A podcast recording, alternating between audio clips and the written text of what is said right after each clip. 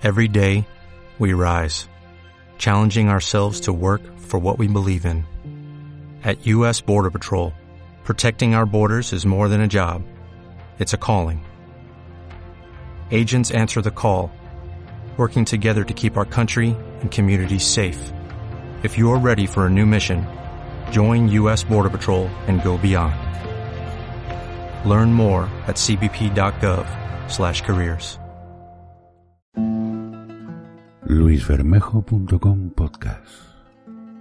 Programa 868 La leyenda del aguador y el moro.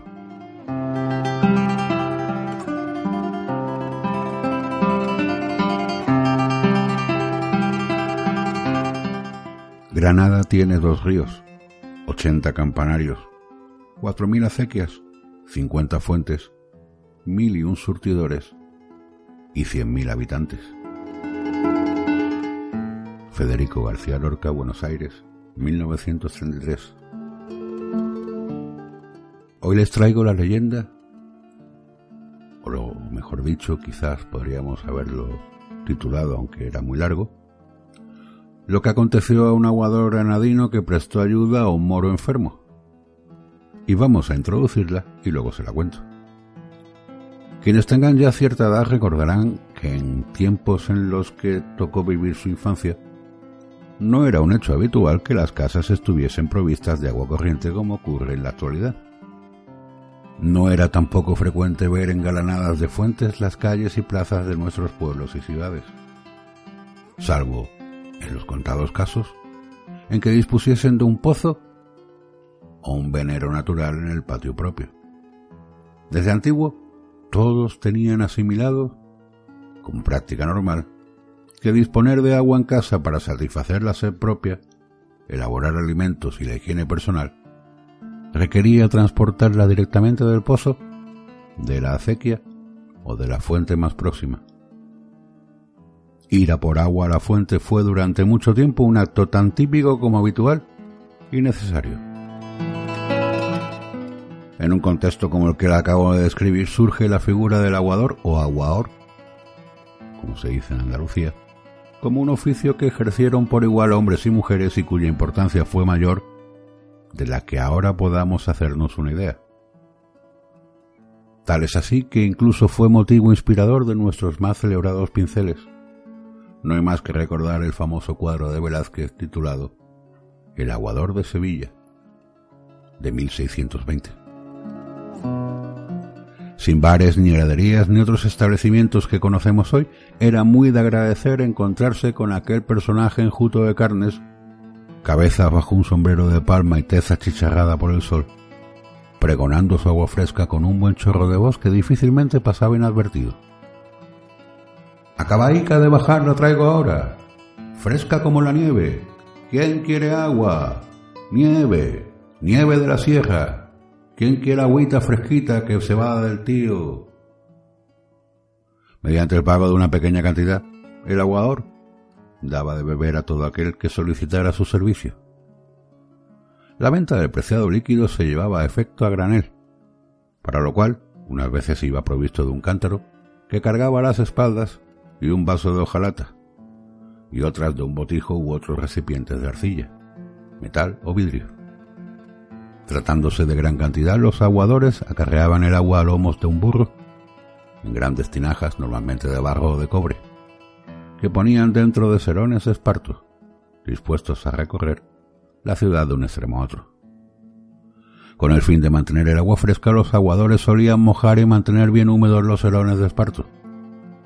Era también tarea del aguador el suministro en cantidades mayores a las casas particulares, cuyos dueños a fin de que no faltase el agua, acostumbraban a dotar las viviendas de un aljibe o de una o varias tinajas de gran tamaño que garantizase su provisión durante al menos unas semanas.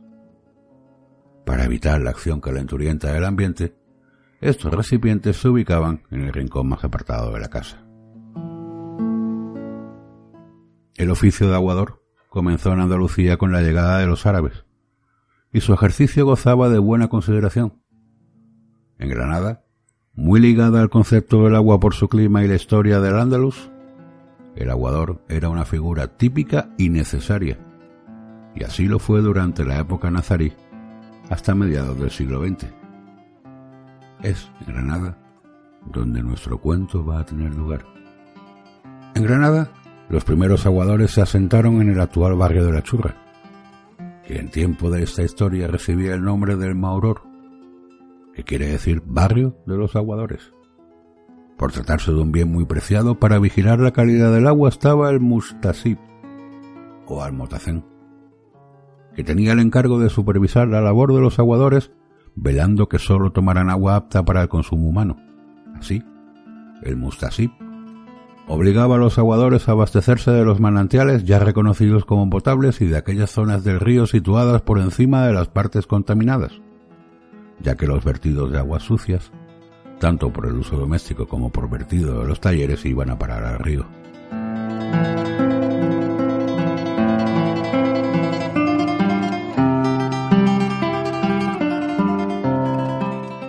Entre los aguadores que gozaban de mejor fama por la frescura y limpieza del agua que proveía, estaba Pedro Gil, más conocido entre el paisanaje por Pero Gil, un individuo corpulento, ancho de espaldas y de aspecto todavía joven, que abastecía sus aparejos de venta con el agua que sacaba de un pozo de la Alhambra. A pesar del aire jovial que radiaba su semblante, pero Gil no era feliz en su matrimonio. Le había tocado en suerte mala suerte más propiamente, una mujer holgazana, iracunda y dominante, a la que había que sumar una caterva de hijos respetuosos y desobedientes que lo asediaban como una nidada de hambrientos cuclillos. Un día, en uno de sus viajes al pozo, encontró en un banco de piedra junto al brocal a un hombre desfallecido. Al momento se apeó del burro para socorrerlo, pero al percatarse de que era moro, a la sazón proscritos por orden real, se apoderó de él la incertidumbre. No obstante, viendo el estado en que se encontraba aquel desdichado, intentó reanimarlo. Recuperado aparentemente de su mal trance, el desconocido sorprendió a Perogil, pidiéndole que, en lugar de bajar los cántaros de agua en el borrico, lo bajase a él, a cambio de lo cual le pagaría el doble de lo que pudiese ganar con el agua en toda la jornada más por compasión humana que por convicción de la dávida, pero Gil aceptó. Pero le dijo que no quería recompensa alguna. Al llegar a Granada preguntó al moro dónde lo llevaba, y éste repuso que no tenía casa ni conocidos, pero que lo compensaría con creces si lo admitía en su casa. El bueno de Perogil, al verlo tan extremado apuro, lo condujo a su modesta vivienda. Y qué decir tiene que la mujer puso el grito en el cielo advirtiéndole que las consecuencias que podría traer para ellos alojar en su casa a un huésped musulmán eran catastróficas. Pero el aguador, que estaba convencido de la bondad de su acto, hizo oídos sordos a lo que consideraba una sinrazón despiadada, y colocó al sarraceno en la parte más fresca de su casa, y le dio por cama una estera y una zalea por abrigo.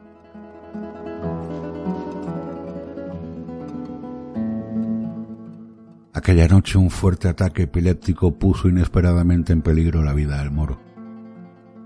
En un momento en que parecía haber recuperado el aliento de la vida, dijo a Perogil, con voz entrecortada y desfallecida, que temía estar a las puertas de la muerte, pero que en agradecimiento de lo que había hecho por él, le dejaba una cajita de sándalo que llevaba atada a su cuerpo con una cuerda. Se repitieron las convulsiones, cada vez más violentas hasta que el desdichado infiel expiró. Una gran preocupación se apoderó de inmediato del aguador y de su mujer pensando en la posibilidad de que al encontrar el cadáver de un hombre en su casa, enemigo de la fe cristiana por demás, la gente podría tratarlos al propio tiempo de asesinos y de encubridores, y la justicia hacerles pagar con la horca la obra de caridad que había hecho el padre de familia. Pero la providencia que todo lo ve no estaba dispuesta a que aquella injusticia siguiese su curso. Fue entonces cuando Perogil tuvo una idea. Como era de noche, podría sacar el cadáver envuelto en una estera y enterrarlo a orillas del Darro. Y como nadie había visto entrar al moro en su casa, nadie podría relacionar con ellos aquella muerte. Cuando el paso de los días pusiese al descubierto el cuerpo inanimado de aquel desillado, El atribulado matrimonio se dispuso a poner en práctica su plan tal como ambos lo habían pensado. Su mujer le ayudó a envolver el cuerpo sin vida en la estera, que cuidaron atar convenientemente con una cuerda, y lo cargaron sobre el asno. Pero la fatalidad quiso que viviera enfrente del aguador un barbero llamado Pedrillo, individuo envidioso, muy chismoso y charlatán, al que un mal golpe de la casualidad le permitió ver aquella noche entrar en casa Perogil acompañado de un hombre vestido a la usanza árabe. Por un ventanillo que le servía de mirilla estuvo fisgando toda la noche la luz que se filtraba por los resquicios de su vecino, y antes de que dejasen notar las primeras luces del alba observó que Perogil salía con su jumento portando una carga que le resultaba sumamente extraña. Siguió al aguador a cierta distancia hasta que vio que se detenía a cavar una fosa a orillas del río para enterrar un bulto cuya silueta parecía dibujar un cuerpo humano. El barbero volvió a su casa y cuando se hizo de día se dirigió a casa del alcalde, que era cliente suyo de todos los días. Mientras lo rasuraba, le refirió lo que había visto afirmando que Pero Gil, el aguador, había encubierto y luego dado muerte a un moro, seguramente para robarle, y que lo había enterrado aquella misma noche.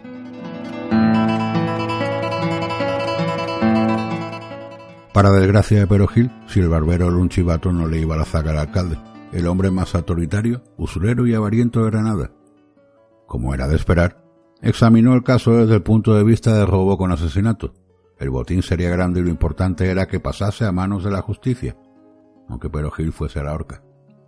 Llamó de inmediato a una pareja de alguaciles y les dio orden de hacer preso a Perogil, que no tardaron en cumplir, pues poco después comparecía ante el alcalde el acusado con su acémila. Estás perdido, miserable. Has dado protección a un proscrito de la fe con la intención de matarlo. Estás acusado de herejía y crimen y tales delitos solo se pagan con el patíbulo, le dijo el aguador con aspecto ceñudo y voz áspera. Señor piedad, soy inocente, clamaba Perogil, viéndose ya colgado de una soga. Pero seré benevolente contigo, continuó el alcalde con su tono de voz más conciliador. Consideraré que el muerto en tu casa era un infiel al que tú en un arrebato incontenible de fe, has dado muerte por ser enemigo de la religión. Echemos pues tierra al asunto, propuso el alcalde, y entrégame todo lo que le ha robado al sarraceno. El pobre aguador, atemorizado, explicó detalladamente lo sucedido con aquel hombre, pero fue inútil. El alcalde estaba obstinado en que el moro era poseedor de joyas y otras riquezas y no hacía otra cosa que insistir en su entrega. Señor, ya os lo he dicho, que ese desdichado no era portador de dinero alguno, insistió Perogil. Únicamente me dejó una mísera caja de sándalo como agradecimiento por haberlo traído a mi casa. ¿Dónde está esa caja? inquirió el regidor municipal. En uno de los cestos de mi borrico, repuso el aguador. De inmediato vino un alguacil con la cajita de sándalo. El alcalde, con manos temblorosas y codiciosos destellos en los ojos, la abrió y no encontró más que un rollo de pergamino lleno de caracteres arábicos y un cabo de vela. Convencido de que no había botín, escuchó las explicaciones del aguador y convencido de su inocencia lo dejó en libertad, pero se quedó con el burro en compensación de las costas del pleito. Desprovisto de su medio de transporte, el desgraciado aguador había que subir y bajar el cántaro a hombro a diario desde la fuente de la Alhambra, y para colmo de sus males tenía que soportar además los reproches de su esposa, que le echaba en cara no haber escuchado a tiempo sus advertencias. Los chillidos eran tan continuos y las riñas tan pertinaces que un día el desventurado Perogil llegó al colmo de su aguante. Y viendo en la caja de Sándalo la causa de todos sus males, la cogió, la levantó todo lo alto que podía y la estrelló contra el suelo con la intención de destrozarla. La caja al caer se abrió, dejando salir de su interior un rollo de pergamino que él cogió y al observar que estaba escrito en caracteres ininteligibles lo guardó en el bolsillo y se fue a la tienda de un musulmán oriundo de Melilla y muy versado en leyendas esotéricas, a quien pidió que le explicase el significado de aquel escrito. Le dijo el melillense que, aunque conocía bien la lengua árabe, no lograba alcanzar por completo el significado del escrito, y que sus muchos años de este tipo de asuntos le daban a entender que aquel pergamino había que leerlo a la luz de una lumbre especial y al tiempo que sonasen las doce de la medianoche. Pero Gil se acordó enseguida del trozo de vela que acompañaba el pergamino dentro de la caja de sándalo y sin perder un momento se apresuró a ir por ella. Una vez encendida la vela procedieron a su lectura. Pronto supo Perogil que el pergamino servía para rescatar tesoros escondidos bajo el poder de algún encantamiento y que según una leyenda que allí se narraba, bajo la torre de siete suelos, yacía un fabuloso tesoro.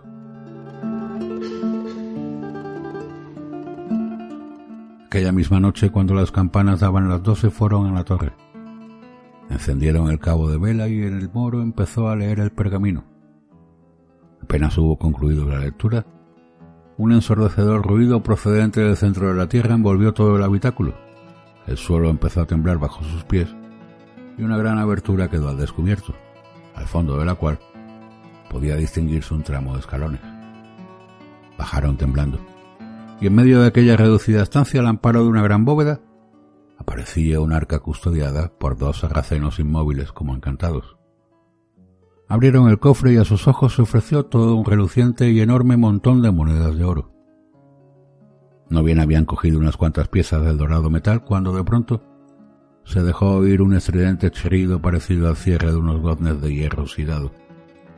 Pero Gil y el moro, temiendo quedar sepultados en aquella estancia, echaron a correr desfavoridos hasta llegar afuera. Ya más tranquilos se sentaron en el suelo y decidieron no dar cuentas a nadie de lo ocurrido y volver a la noche siguiente a por más monedas.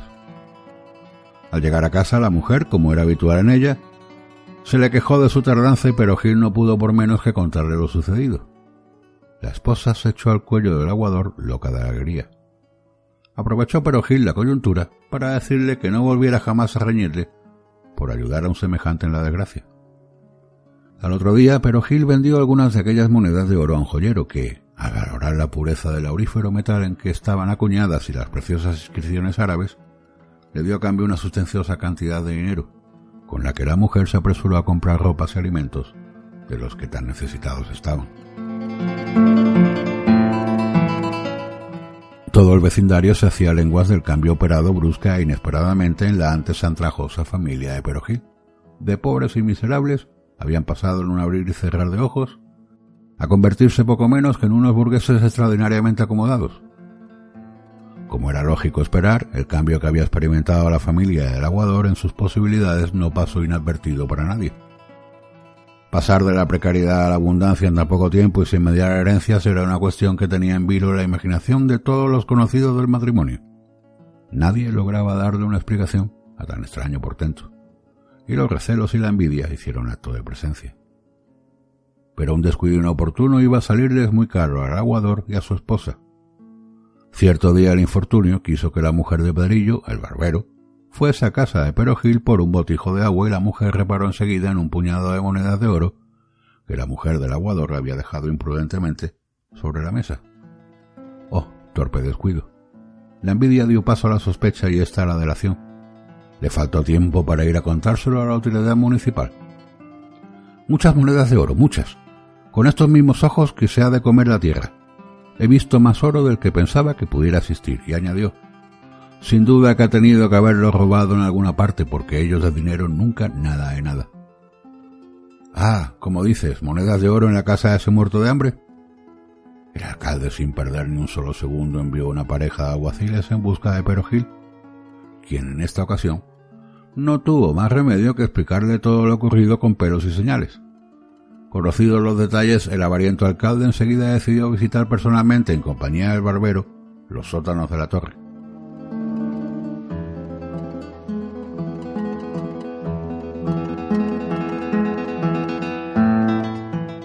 Medianoche. Las doce campanadas. Lo mismo que la noche pasada. El alcalde, el barbero, el aguador y el moro salieron de aquel sótano cargados de monedas y otros enseres de oro. Pero una vez arriba el alcalde quiso bajar de nuevo para subirse esta vez con el cofre. Pero Gil le advirtió del peligro que corría permaneciendo allí más tiempo. Imposible, no hubo manera de convencer a aquel hombre de lo contrario. Así que bajó, otra vez, acompañado del barbero. No habían pasado todavía unos minutos desde que se internaron en aquella oquedad cuando de repente, y ante el asombro de Perogil y el sarraceno, empezaron a oírse las estridencias de aquel extraño ruido de goznes oxidados en movimiento, y el suelo empezó a cerrarse con tal hermetismo, sepultando en muy poco tiempo al barbero y al alcalde, que quedaron enterrados para siempre en el seno de la gran torre de los siete suelos. Aún se cuenta por nada que nada volvió a saberse del codicioso alcalde ni del chismoso barbero, cuya memoria se perdió para siempre en el polvo del paso de los tiempos y de Perojir y el musulmán de Melilla se sabe que vivieron felices y holgados disfrutando de las riquezas que tan generosamente les iba proporcionando, según sus necesidades, aquella encantada torre.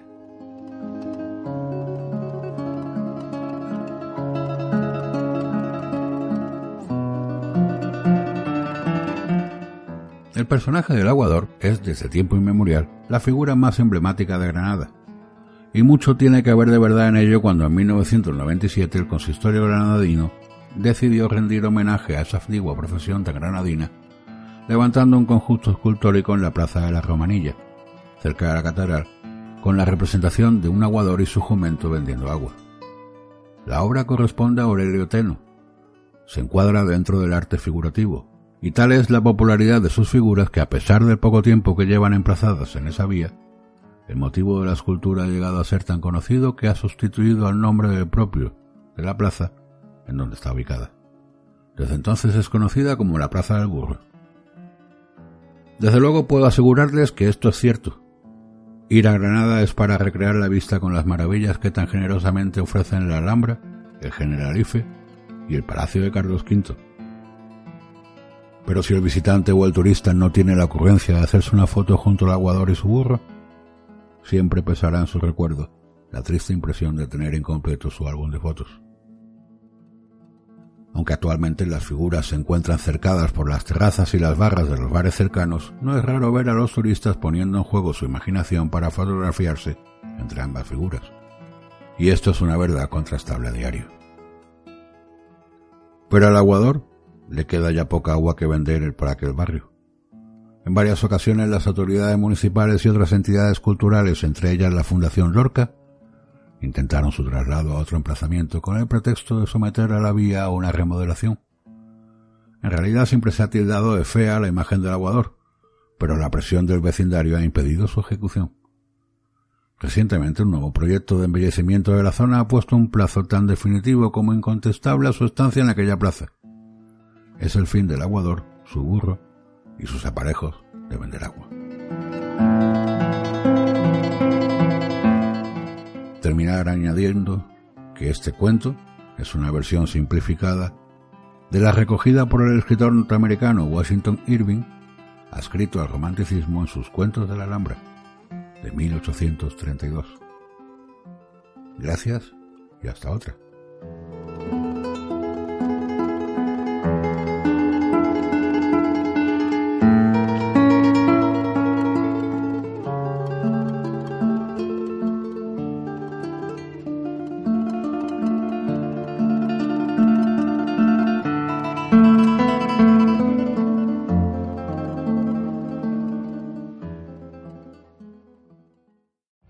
Every day, we rise, challenging ourselves to work for what we believe in.